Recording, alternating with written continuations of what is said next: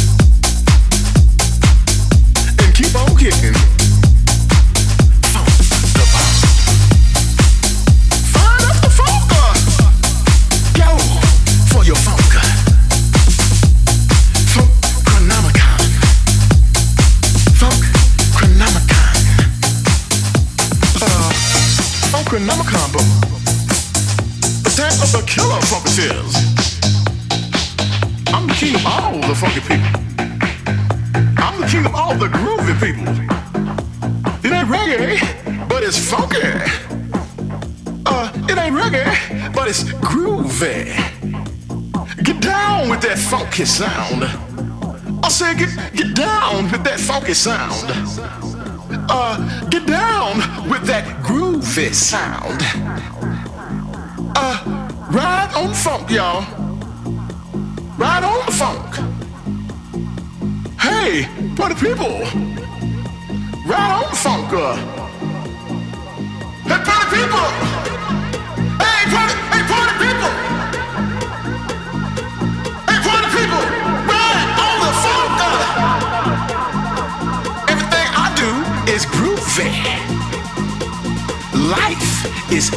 there.